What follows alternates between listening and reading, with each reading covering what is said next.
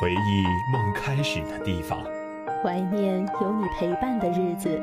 黑色的胶片记录着我们的欢笑、感动和痴狂，绚烂的光影演绎着我们的悲伤、忧愁与懵懂。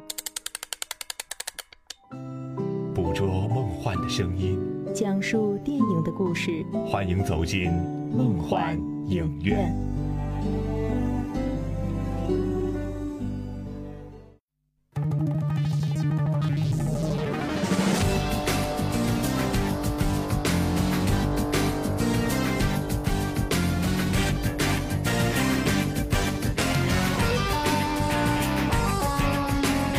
电影诞生以来，暴力场面的展现就成为了大荧幕的一项重要内容。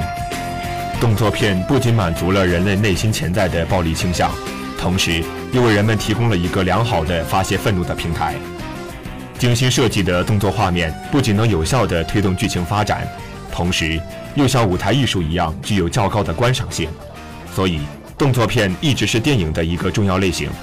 在电影诞生的早期，乔治·梅里埃、卓别林等一大批优秀的电影人，就为我们留下了许多足以载入史册的动作片。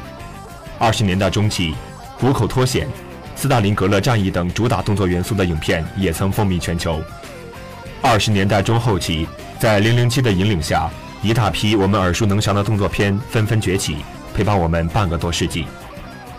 动作片一般指的是以动作场面为主打元素的影片类型。在电影诞生之初，一般狭义的代指以打斗场面为高潮戏份的类型影片。随着电影的发展，故事题材的丰富，动作片的内容越来越丰富。例如《野兽刑警》《七宗罪》这样的警匪枪战片，像《狂怒》《珍珠港》这样的战争片，如《翻滚吧，阿信》《极速风流》《绝命海拔》这样的体育竞赛片，乃至《红磨坊》。芝加哥这样的歌舞片，都是动作片中的一员。动作片是商业类型片的主力之一，主打动作元素的纯动作片一直能在主流市场上占据一席之地。所以，《零零七》系列能够在其诞生半个世纪之后仍然保持强大的吸金能力，《速度与激情》系列能够延续到第七部，《碟中谍》系列能让阿汤哥有机会潜入克里姆林宫，爬上迪拜塔之后，又在维也纳继续他的不可能任务。每年的全球票房排行榜，动作片总是榜单上的优胜者之一。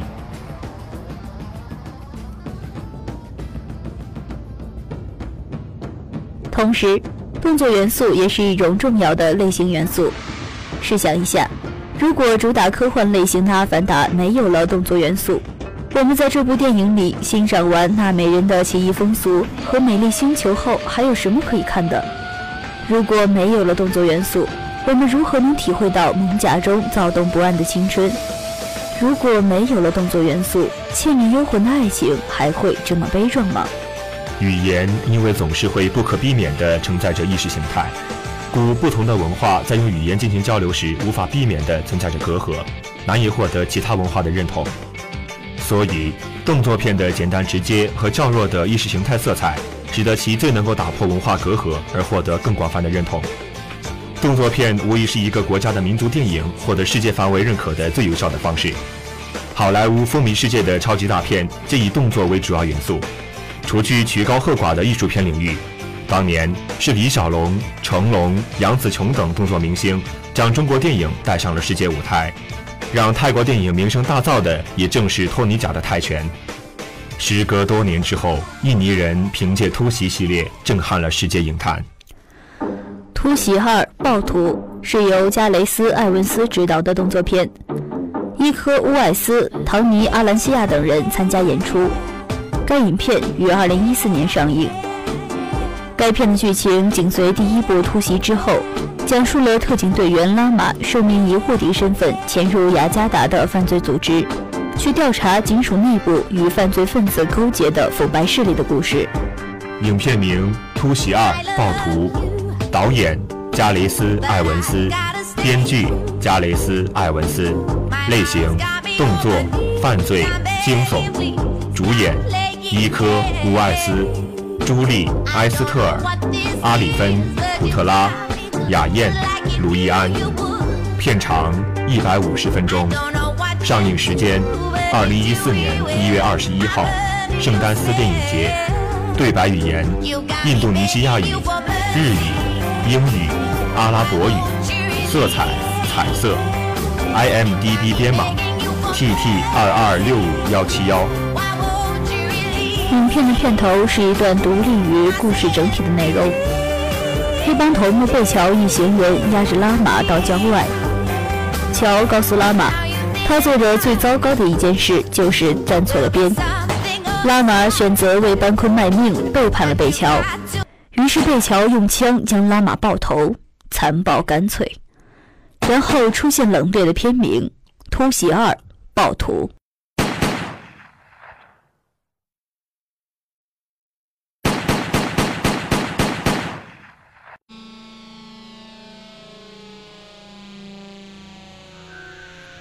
整个城市被黑帮班坤和来自日本的后藤家族联合割据，警察的势力被严重削弱，警界尊严被践踏。身怀高超格斗技能的拉玛被警司长威胁做一名卧底，协助警界铲除黑帮，不然将杀了他的哥哥。拉玛需要潜入监狱，取得班坤被抓进监狱的独子尤科的信任。通过尤科获得班坤和政客雷扎勾结的证据，然后让警界逮捕班坤。拉玛被警司长伪装，以一项罪名关进了监狱，化名为尤达。为了引起尤科的注意，他在监狱里发起了一场恶战，将其他人全部打趴，展示了他高超的格斗技能。尤科注意到了这一切，于是想要将其招至麾下，帮助自己称霸监狱。拉玛为了不让游客起疑，欲迎还拒，说自己喜欢独处，对游客的集团不感兴趣。拉玛得知警司长派眼线入狱监视他的行径，因此需行事谨慎。监狱内的另一帮势力为争夺监狱霸主的地位，在一个雨天对游客进行挑衅，两队人马在泥地里展开了一场恶战。在危机时刻，拉玛出手救了游客一命。拉玛由此获得了尤科的信任，于是顺理成章地成为了尤科在监狱内的手下。拉玛和尤科在监狱里建立了较为坚固的革命友谊。尤科视拉玛为忠实的保镖。两年后，拉玛出狱，先出狱的尤科特意前来迎接拉玛。尤科将这位超级打手介绍给自己的父亲班坤。多疑的班坤要手下对拉玛进行全面的搜身，并烧光他的衣物。拉玛出狱时，将警察安装在他手表里的窃听器丢了，逃过一劫，留下了一张警察给的电话卡，放在舌头下面，逃过搜查。拉玛偷偷给妻子打了一个电话报平安。第二天，尤科带着拉玛去收保护费。一家地下非法出版集团在班昆管辖的区域内从事色情光碟出版活动，老板少交了保护费，并且偷偷将业务扩展到毒品交易。游客提出增加保护费的要求未果，两队人马展开了激烈的交火，老板被灭口。拉玛在这次收保护费过程中表现突出，取得了游科和班坤的进一步信任。游科有夺权的野心，班坤却看不起自己的儿子。拉玛察觉到父子两人之间不可调和的矛盾开始滋生。游科带拉玛到夜总会去玩，夜总会小姐说：“游科不过是仗着父亲的势力欺人而已。”游科大动肝火，趁着游科打电话暂时离开了道，拉玛将一个微型窃听器悄悄塞在游科的钱包里。因为担心拉玛最后会站在儿子一边，班坤雇了一个早已退隐为乞丐的格斗高手 M 出山。他先让 M 残忍地杀掉了一个叛徒，以警示拉玛绝对不能背叛他。尤科私下里联合以瘸子为领导的另一种势力，想要杀掉父亲而夺权。瘸子让尤科杀掉几个父亲班坤的手下，以示决心。尤科照之。尤科得知 M 重新出山，欲将其招至麾下。M 誓死要为尤科的父亲班坤效劳，尤科让人杀掉了 M，这一切被拉玛看在眼里。尤科的建议被班坤轻易否决，尤科对父亲的恨意愈深，弑父之心愈深。瘸子手下养了一群武艺高超且路数怪异的高手，运用他们来杀掉班昆和后藤家族，其中包括一个使用钉锤的墨镜女，一个棒球男和一个善用双短刀的中年男子。钉锤女在地铁上，善用短刀的中年男子在郊外的玉米地里，棒球棍男子在一个废旧工厂，分别对后藤家族的手下展开了大屠杀。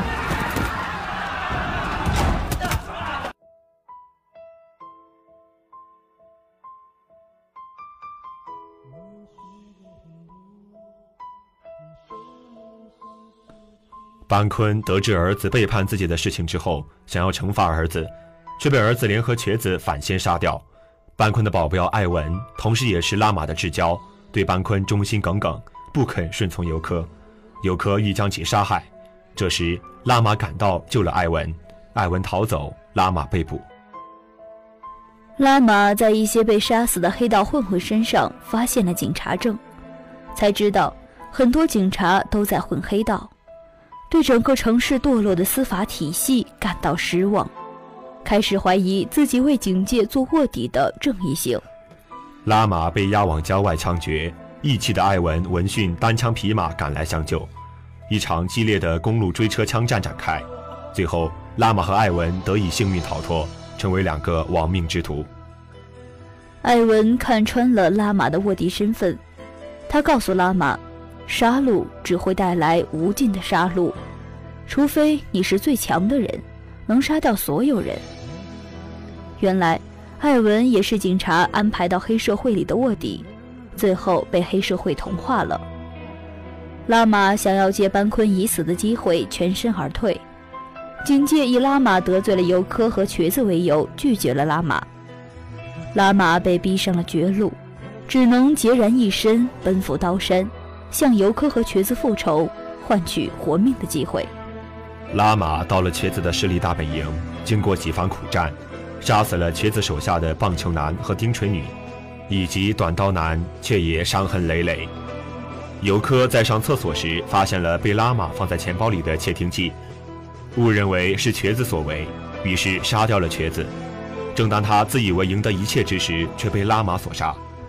拉玛终于赢得了生存下去的权利。然而，这一个最简单的美梦，却随着后藤家族的现身而破碎。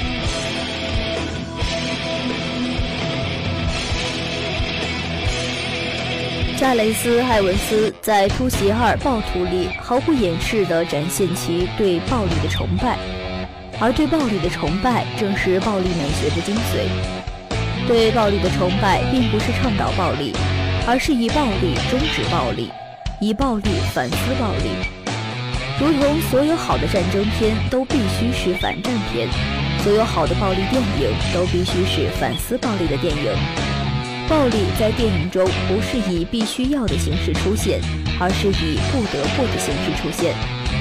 首先，拉玛被选为卧底，是因为要为其之前的暴力行径负责。他遭遇的每一场暴力，都是作为上一场暴力的报复。但艾文告诉他，一旦卷入暴力，想要终止暴力，就只有成为最强者，消灭所有人。拉玛相信了，而且他也按照他的计划消灭了他想要消灭的敌人。可等待他的只有更可怕的暴力。这就是对暴力最有力的讽刺。凡是想要用暴力解决问题的人，只会招来循环式的无尽的绝望。如果说加雷斯·艾文斯的突袭第一部能算得上是出色。第二部则绝对算得上是惊艳，是一部足够进入暴力美学电影史的杰作。可以说，这个印尼人仅仅通过《突袭》系列的两部作品，就完成了甚至超过了昆汀·塔伦蒂诺、罗伯特·罗德里格茨，甚至吴宇森等人这么多年以来所达到的高度。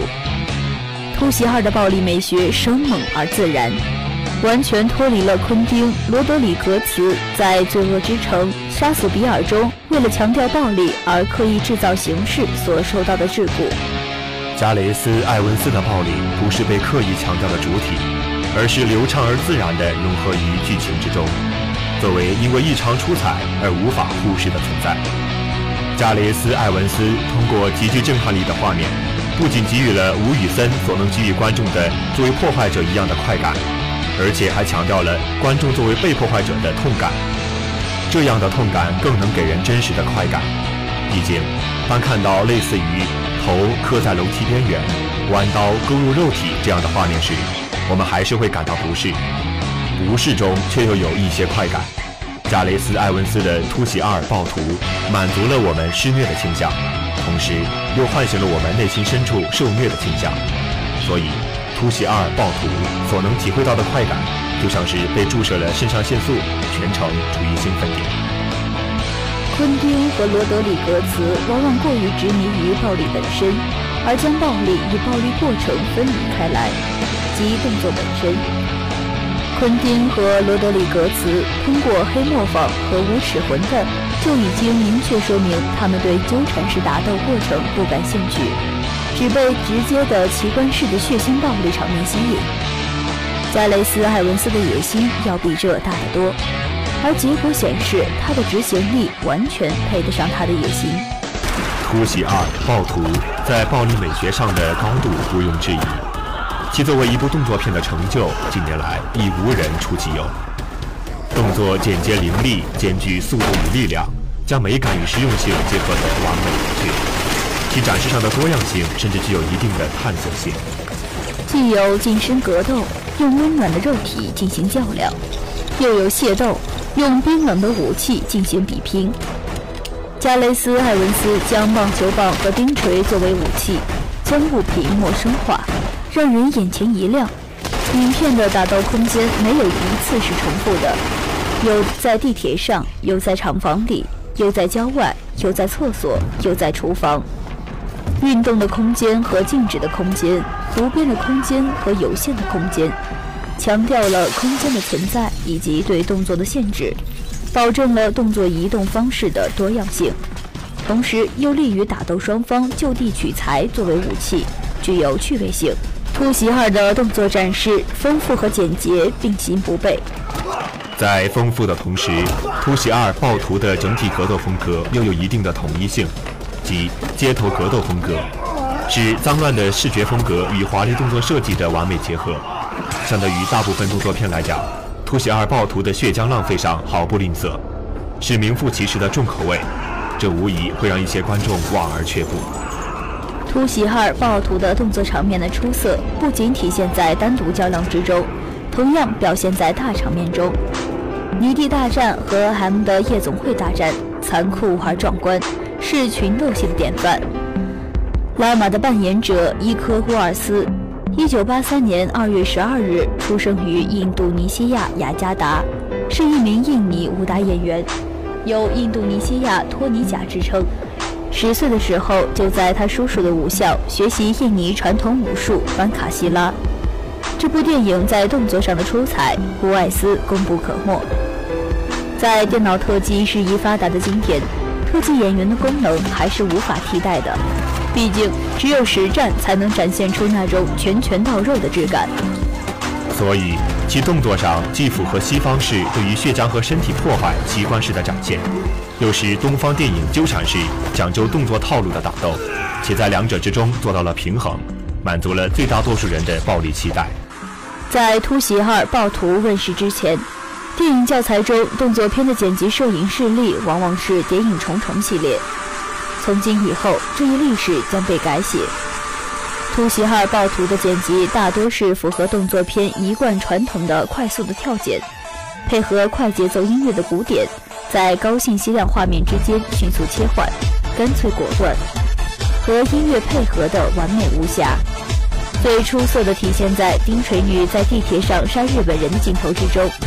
丁锤每敲响一次，镜头仅别跳剪扩大一次，这是符合理论，同时又非常有创意的剪辑方式，让人惊叹。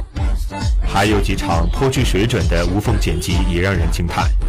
拉玛在被运送过程中，在高速行驶的汽车内与反派打斗的那场戏，在如此狭小的空间内能够不切更大景别，直接实现无缝快速剪辑，这样的剪辑水准不亚于冈萨雷斯的《鸟人》。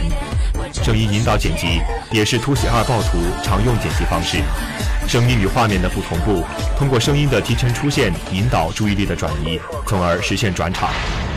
整体偏灰暗的影像基调，突袭二暴徒压抑而沉郁，符合地下秩序的气质，颇有些杜琪峰、黑社会、暗战等港片的味道，孕育着无声冷血式的爆裂。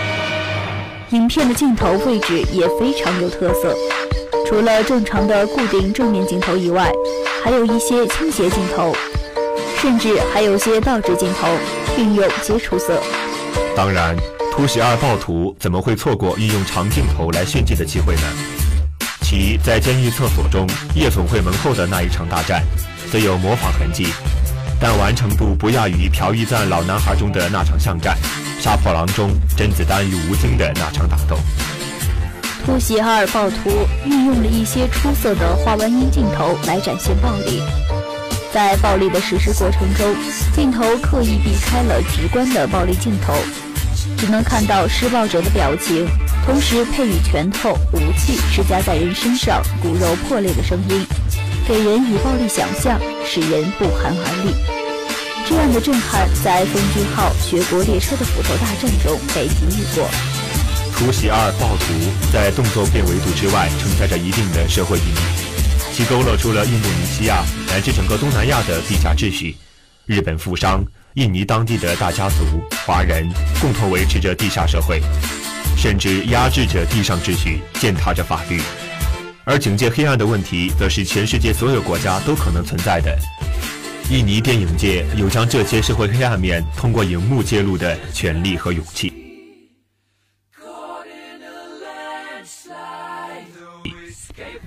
其实动作戏的出彩已经达到了顶尖的程度。我还是在突袭二暴徒中看到了人性。首先是人性中丑陋的一面，对权势病态式的疯狂追求。瘸子和游客之间只是互相利用，追求权势，并没有信任可言。最后，游客误杀了瘸子。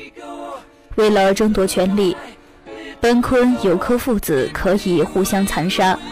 虎毒不食子，人性竟然可以堕落到这样的程度。对于金钱的追求，亦是突破了我们对人性底线的想象。在金钱的诱惑下，警察变成了黑社会，只要有钱，哪怕失去生命，杀手可以为任何人卖命。金钱的诱惑使人丧失了是非观与生存的尊严。所以，那些少却坚定的人性的光，在电影中显得如此明亮温暖。丁锤女死后，棒球男短暂却悲伤的眼神。以及由此导致的疯狂复仇，恰恰却是最难得却动人的爱情。M 的愿望只是死前看儿子一眼，却没有看成。我们为这样的父爱落泪。艾文和拉玛之间英雄末路时的惺惺相惜，萍水之交舍命相救的义气，那种感动，也许是看过《英雄本色》的人最能体会。说到底。拉玛会冒着生命危险进入黑道当卧底，本来也就是为了家人。在这一片人性的黑暗之海中，拉玛就是人性的代表。当一只野兽被逼进了墙角，它会露出最残暴的一面，奋力反抗。困兽的凶残，往往是最可怕的、最疯狂的回击。电影人乐此不疲地展现复仇的主题，是因为通过复仇，最能够刺探出人性的底线。没有退路的绝境，才能显现出人性中最疯狂的一面。徐浩峰师傅廖凡通过复仇弥补对徒弟的那份愧疚；教父阿尔帕西诺通过复仇以求保住科里昂家族的尊严；饥饿游戏凯特尼斯想要用复仇换取自由。拉玛曾经相信的警戒所代表的正义，随着电话挂断而崩塌。曾经追随的黑帮头目，如今却要暗杀自己。拉玛在没有退路之时，选择了困兽式的疯狂复仇。那种疯狂与暴烈，如同镇宝队的狗咬狗，让人震撼之余难免唏嘘。可是复仇永远不是解决问题的正确方式，复仇是无限循环的血迷宫，每一次复仇都必须用一次救赎来偿还。老男孩里，崔敏植虽手刃至恨之敌，却在误会中与女儿发生了乱伦。圣商赵敏秀得报杀夫之仇，却必须用丧子之痛来补偿。囚徒中，修杰克曼虽然惩戒了绑架自己女儿的凶手，最后自己以命偿之。复仇承载着人类的情感，见证着人性的疯狂，却造就了一段又一段的悲剧。突袭二暴徒以其无法忽视的亮点，以动作片的身份，赫然在列于《帝国》等各大世界专业电影杂志的年度十佳，入围圣丹斯电影节。这在动作片的史上是十分罕见的，可见其质量的过硬。然而其缺点同样不可忽视。通关式的对打设置难免显得有些幼稚，有些俗套，其真实感大大削弱。毕竟黑帮老大要杀人，难道还要讲公平公正，命令手下只能跟你一对一吗？剧情上有些借鉴《无间道》《黑社会》《暗战》《教父》的痕迹，有着将地下势力作为背景勾勒出的庞大野心，却没能将这些势力间错综复杂的关系全景式托出。能看出《突袭二：暴徒》受着香港电影的深刻影响，同时拥有着讲一个好莱坞式故事的野心。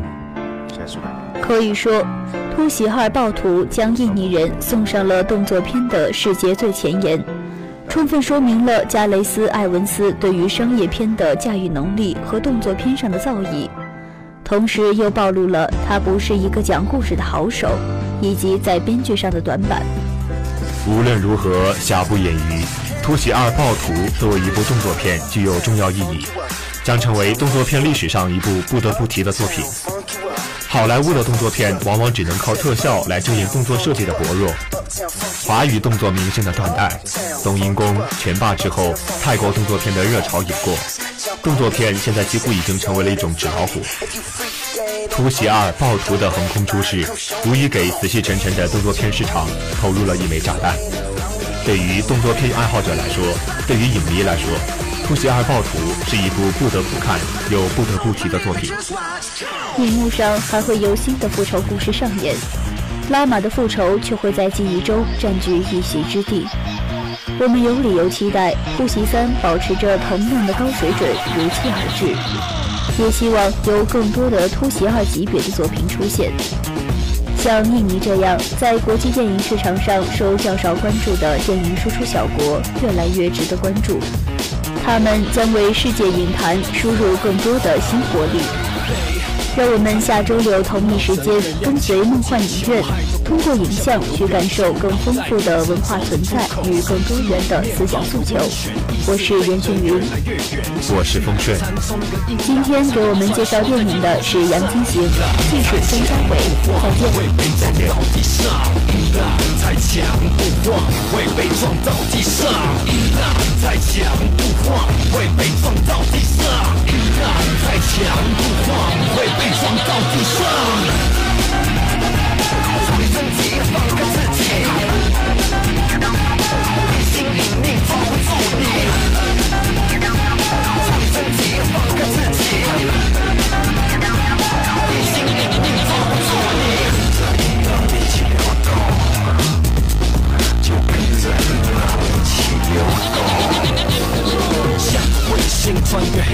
跳水跳到陌生太空，新的开头，新的宇宙，能接受我这个流星的自由。喜欢节奏越来越重，越来越猛，越来越凶，怎么撞也不撞站住，音浪一直撞就跟着流动，让自己爽。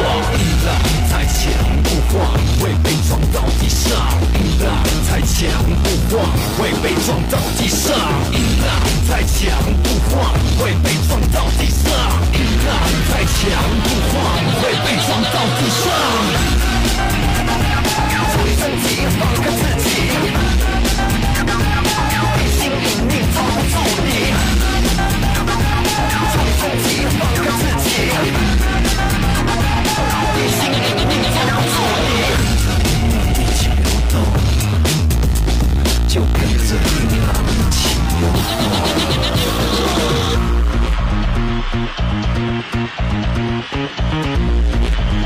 You're fucking